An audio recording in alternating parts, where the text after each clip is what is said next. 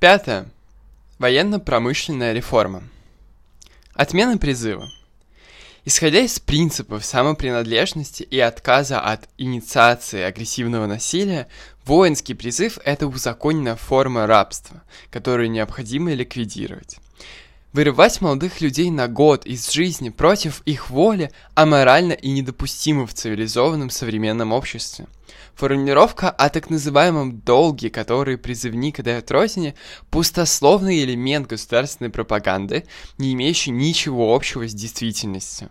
Лишая молодых людей года жизни, государство изымает их из экономической жизни, дезориентирует их в ней.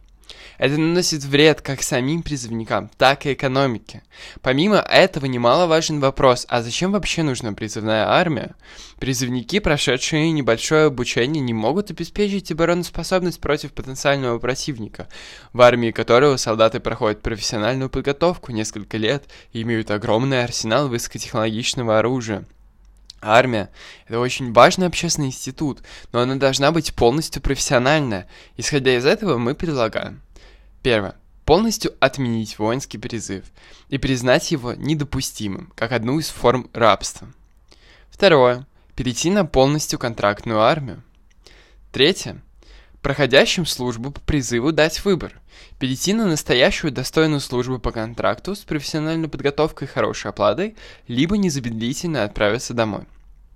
Четвертое.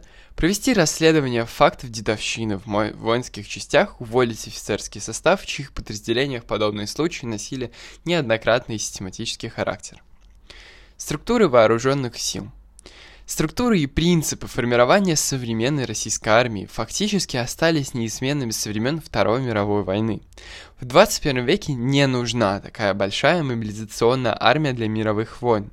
В эпоху оружия массового, оружия массового поражения роль армии существенно уменьшается.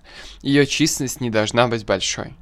Главной функцией армии является охрана границ от нападения извне и контроль над объектами оружия массового поражения, наличие которого фактически гарантирует невозможность повторения глобальных военных конфликтов наподобие мировых войн 20 века. Более значительную угрозу, чем иностранные государства, представляют небольшие вооруженные группы, террористические организации и прочее.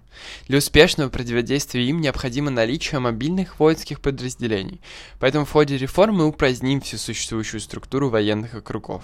Мы планируем устранить любые барьеры для перехода функций сопровождения и обеспечения армейской деятельности в руки частного сектора на основах аутсорсинга. Этот процесс включает и расформирование таких родов войск, как связь и фельдъегерская служба. Эти и подобные услуги могут предоставляться на конкурентной основе частными компаниями. Все службы, не имеющие прямого отношения к ведению боевых действий, будут акционированы и приватизированы с полным устранением государства от участия в них. Единственным отличием интендантских компаний является невозможность отказа от исполнения обязательств в условиях войны. Договор с компанией, занимающейся поставкой оружия, боеприпасов и прочего, включается пункт о том, что в случае нарушения своих обязательств во время военных действий компания несет ответственность всем своим имуществом. При Министерстве обороны создается наблюдательский совет из правозащитников и независимых экспертов для осуществления надзорных функций. Кроме того, создается резервный фонд для выплаты жалования новым профессиональным солдатам и офицерам, призванным из запаса в случае экстренной военной ситуации. Оборонная промышленность. Оборонная промышленность должна быть акционирована и поэтапно приватизирована с устранением государственного контроля и специфического регулирования. При этом закупки для нужд обороны должны осуществляться на конкурсной основе, и национальные компании не должны иметь преференции перед любыми зарубежными. Вооружение должно приобретаться по результатам испытаний и конкурсов.